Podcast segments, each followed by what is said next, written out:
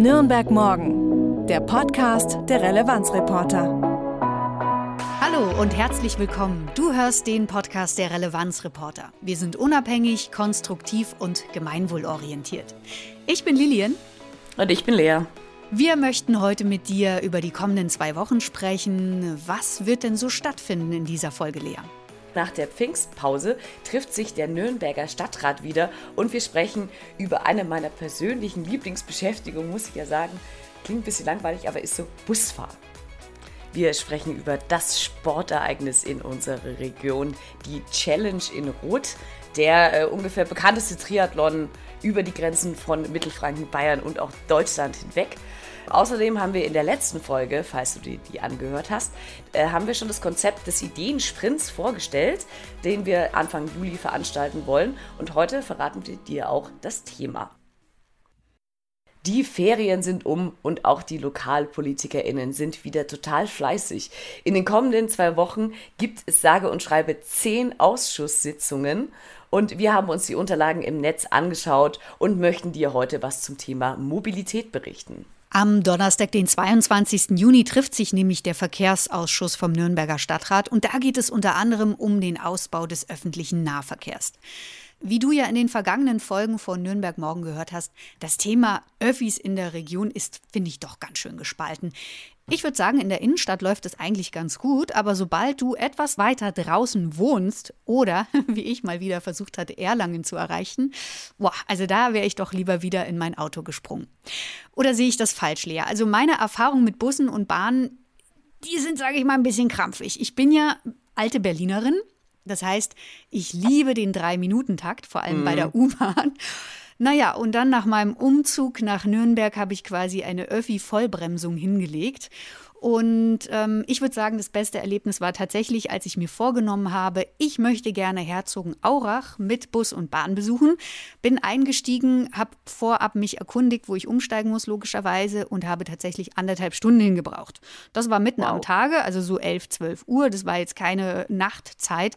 Und äh, ich weiß von Freunden und Kolleginnen, die fahren einfach mal 30, 40 Minuten mit dem Auto hin, eine Tour. Das heißt, ich würde drei Stunden für einen Tagesausflug nach Herzogenaurach brauchen brauchen. Für mich die Katastrophe. Lea, wie sieht es bei dir aus? Was sind deine Erfahrungen? Also ich bin persönlicher Pendlerin und Bahnfahrerin mit Leib und Seele. Ich hatte verschiedene Jobs, bei denen ich eigentlich immer pendeln musste. Äh, teilweise raus in den Landkreis, tatsächlich Erlangen-Höchstadt auch.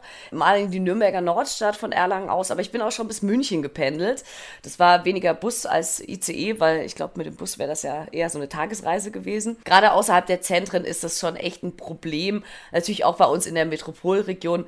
Ich mache es mit Leib und und Seele, wie gesagt, ich toleriere da sehr viel und ich habe äh, innerhalb der letzten 20 Jahre so meine Mechanismen gefunden, nämlich was zu essen, Kopfhörer und Buch und immer auf dem Handy-Akku gucken, das ist wichtig. Und damit fahre ich immer ganz gut. Ich verstehe aber jeden, für den es einfach zu viel ist und der sich dann doch ins Auto setzt, weil da muss auf jeden Fall was passieren. Das stimmt. Doch wie können wir die Großstadt mit dem Umland besser verbinden und wie kriegen wir die Verkehrswende hin? Darum geht es vor allem in unserer neuesten Recherche der Relevanzreporter. Der Titel lautet Die 15 Minuten Stadt und unser Redakteur Heinz Wraneschitz hat bei Bayern Innovativ vorbeigeschaut und sich mal die Mobilität der Zukunft näher angesehen und hat auch ein paar konstruktive Beispiele gefunden. Die Städte Bremen und Darmstadt. Was machen die besser? Wie läuft es da? Das könnt ihr dann alles bei uns wieder auf relevanzreporter.de lesen als Community-Mitglied für nur 8 Euro im Monat. Also da könnt ihr euch auf relevanzreporter.de am besten mal umschauen, was wir so alles machen. Und jetzt zum Verkehrsausschuss in Nürnberg. Da geht es vor allem um den öffentlichen Nahverkehr und wie man Busverbindungen, vor allen Dingen in der südlichen Pampa-Pampa, ja, in den regulären Fahrplan aufnehmen kann. Es geht vor allem um die Buslinie 53. Was wurde da ausprobiert, Lea?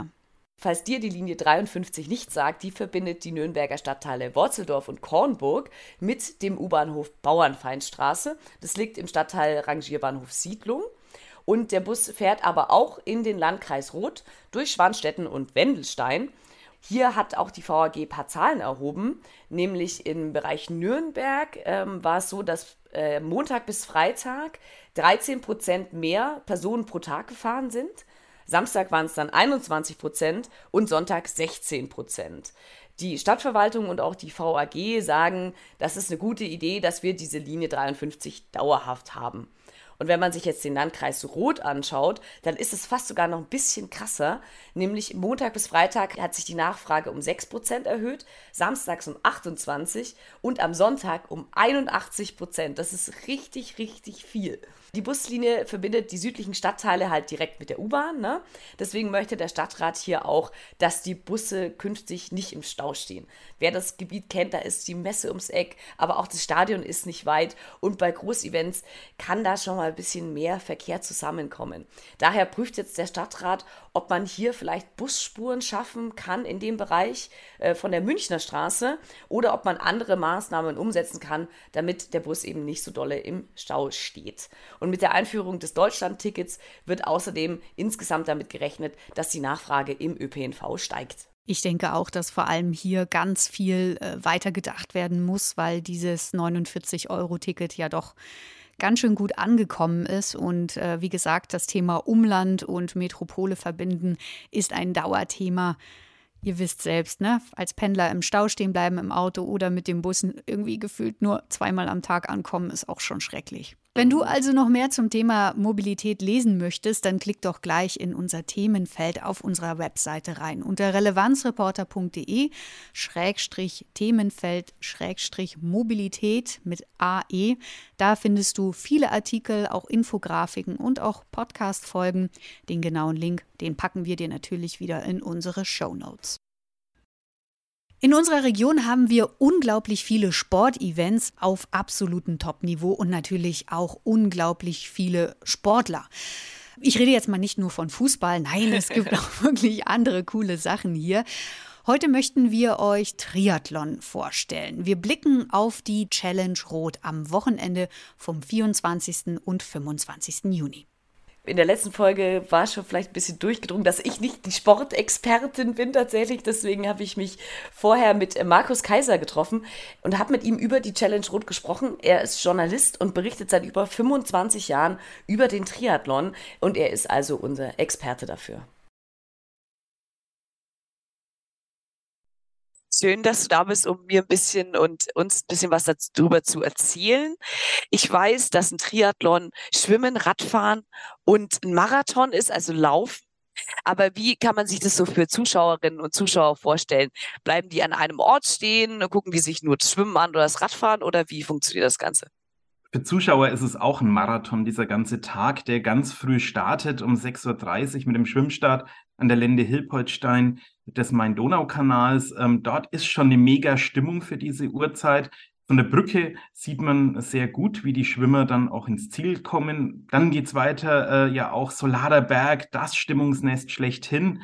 Man kann den ganzen Tag noch über die Radstrecke, Laufstrecke sich immer wieder mal den einen oder anderen Punkt suchen, an dem man zuschaut, um dann an den Roter Festplatz zu kommen, ins Ziel. Und äh, dort geht es dann auch weiter, wirklich bis nach 22 Uhr mit einer Finishline-Party. Wenn der letzte dann auch ankommt, auch das wird immer mega gefeiert. Ähm, ich kenne kein Event, das so viel Stimmung hat wie Rot. Und wie ist es dann für dich als Journalist, wenn du darüber berichtest? Gibt es dann so, der eine berichtet über Rad und der andere über Schwimmen oder machst du wirklich alles mit und bist dann da auch viel unterwegs? Als Journalist bin ich natürlich auch den ganzen Tag mit unterwegs und da geht es dann, wenn die Ersten im Ziel sind, aber erst so richtig nochmal los, denn dann muss ich natürlich Texte schreiben, publizieren, muss aber auch Interviews noch führen. Es ist auch der anstrengendste Arbeitstag im Jahr, aber auch der, der mit Abstand den meisten Spaß macht. Und natürlich gilt es da hautnah dran zu bleiben, aber auch das Rennen natürlich mitzuverfolgen über den Live-Ticker, über ähm, ja zum Glück auch inzwischen Fernsehübertragungen. Das heißt, du machst da deinen eigenen persönlichen Marathon quasi. Zum Glück der Marathon aber dann nur ähm, ja, am Laufen oder beziehungsweise auch teilweise mit Pressebus oder mit dem Fahrrad selbst und nicht äh, im Main-Donau-Kanal. Ich glaube, danach würde sonst äh, kein Bericht mehr erscheinen beim Triathlon Rot, beziehungsweise bei der Challenge Rot, wie es ja heißt, qualifizieren sich die TeilnehmerInnen ja nicht wie bei anderen äh, für den Ironman auf Hawaii, aber trotzdem ist es ja so, dass da ganz, ganz viele Leute aus der ganzen Welt kommen und dass das ja super bekannt ist auch und sehr viel Größen kommen. Warum ist es so, obwohl Rot ja jetzt eigentlich eine relativ kleine Stadt ist?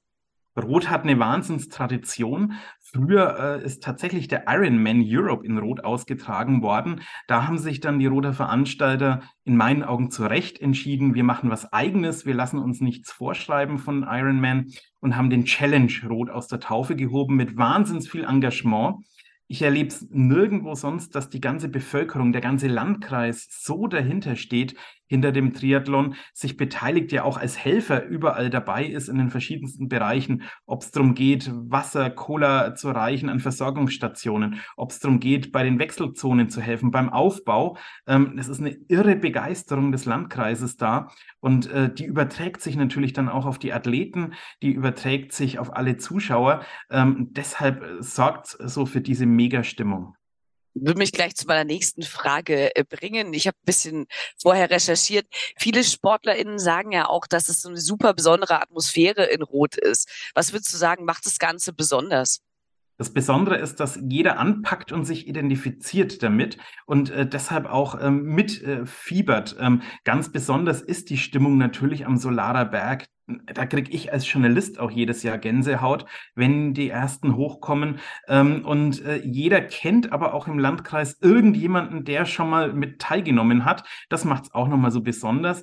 Denn Triathlon ist ja auch ein Sport, in dem, ja klar, da gibt es Profiathleten und äh, es gibt aber auch die breite Masse. Also sozusagen jeder kann eigentlich teilnehmen, wenn er trainiert, wenn er sich qualif äh, qualifiziert im Sinne von, er kriegt einen Platz bei der Anmeldung. Das macht es auch wiederum so besonders, diese Sportart. Jetzt gab es ja tatsächlich letztens beim Ironman in Hamburg einen Unfall, bei dem der Fahrer eines Begleitmotorrads äh, tatsächlich ums Leben gekommen ist. Das hat so im Bereich Triathlon irgendwie das Thema Sicherheit einfach nochmal stärker in den Fokus gerückt. Da wurde ja viel diskutiert. Wie sieht es denn bei der Challenge Rot aus dieses Jahr? Hat das einen Einfluss auf das Sicherheitskonzept? Rennleiter Felix Weichshöfer vom Challenge Rot hat vor dem tragischen Unglück in Hamburg äh, bereits entschieden, ähm, die Zahl der Motorräder auf der Strecke drastisch zu reduzieren. Das hatte sogar einen ganz anderen Hintergrund. Erstmal, dass äh, möglichst wenig das Rennen beeinflusst wird, dass man nicht also im Windschatten von Motorrädern fahren kann. Jetzt stellt sich heraus, dass es natürlich eine sehr goldrichtige Entscheidung war, auch aus Sicherheitsgesichtspunkten. Das ist auf jeden Fall ein ganz entscheidender Punkt. Es werden tatsächlich auch noch einige Mini-Streckenabschnitte etwas entschärft auf der Radstrecke, damit sowas nicht passieren kann. Und was in Rot auch noch der Fall ist, wir haben einen Rundkurs von zweimal 90 Kilometern. Das heißt, da kommt man sich auch nicht entgegen auf der Radstrecke. Und die Laufstrecke ähm, ist auch in dem Fall äh, stärker gesichert. Drücken wir mal die Daumen, dass äh, tatsächlich auch wirklich nichts passiert. Der Triathlon hat ja 2022 den Bayerischen Sportpreis bekommen. Auch das paar Mal in Folge, glaube ich, zum elften Mal, wenn ich es richtig im Kopf habe. Und es ist ja dann einfach so ein richtig krasses Mega-Event, was über die Grenzen des Landkreises, aber auch Bayern, Deutschland äh, einfach bekannt ist. Und das dauert ja auch mehrere Tage. Das ist ja nicht für alle AnwohnerInnen immer so ein Zuckerschlecken. Also da gibt es ja schon Beeinflussungen irgendwie, im, wo kann man langfahren oder nicht. Wie klappt das Ganze in Rot? Das klappt in Rot relativ gut, weil die Bevölkerung ja selber mit aktiv oft dabei ist. Also da wird an der Laufstrecke oder auch an der Radstrecke teilweise im Garten davor gegrillt und wenn die Athleten kommen, dann geht man vor und, und feiert. Also das ist das Event des Landkreises. Also das spielt auf jeden Fall eine Rolle. Dann gibt es auch eine Studie, die ein paar Jahre älter allerdings schon ist, der Uni Bayreuth, die zeigt, wie viel Kaufkraft in den Landkreis getragen wird. Also durch alle Besucherinnen und Besucher. Und äh, auch das ist natürlich ein Wahnsinnswirtschaftsfaktor für den Landkreis und insgesamt natürlich auch für den Landkreis mit dem Rotsee, mit, äh, wenn man Spalt nimmt, dem Brombachsee, auch ein Wahnsinns-Tourismusmagnet fürs fränkische Seenland. Also alles in allem natürlich auch sehr viel positive Faktoren, weshalb viele dann doch in Kauf nehmen, dass ja vielleicht man mal an dem einen Tag mit seinem Auto nicht so ganz gut rumkommt, eine Umleitung nehmen muss. Ich habe natürlich auch Verständnis dafür, dass es vielleicht nicht jeder so sieht, aber die Mehrheit im Landkreis steht auf jeden Fall hinter ja ihrem Triathlon, wenn man so will. Glaubst du, dass die Organisatorinnen irgendwie was anders organisieren als bei anderen äh, Triathlons? Die Organisatoren machen es äh, tatsächlich in meinen Augen so, dass sie sehr stark auf Qualität achten. Das habe ich an vielen anderen Stellen nicht so erlebt. Ich habe auch viele andere Triathlons gesehen. Ähm, der Athlet, die Athletin steht sehr stark im Mittelpunkt, aus dessen Perspektive gedacht. Natürlich ist da auch eine zig Jahre lange Erfahrung dahinter. Auch besonders, dass der Rennleiter Felix Weichshöfer selbst schon mal beim Challenge Rot teilgenommen hat als Teilnehmer, auch bei anderen Triathlons. Das bedeutet natürlich, dass man da auch einen ganz anderen Blick drauf hat, als wenn es im Endeffekt einfach nur um Eventmanagement eines großen Sportevents geht. Natürlich gibt es auch wahnsinnig viel Austausch. Man merkt, die auch Veranstalter leben für den Triathlon, denn nicht umsonst wird der Triathlon noch weit vor dem Nordesring-Rennen natürlich das größte Sportevent Nordbayerns. Noch eine letzte Frage. Was würdest du Menschen, die sich den Triathlon anschauen wollen, als Tipp mitgeben? Ein wichtiger Tipp ist, glaube ich, also wirklich früh aufstehen, früh vor Ort sein. Klar gibt es da auch zum Startbereich nämlich äh, durchaus den einen oder anderen Stau.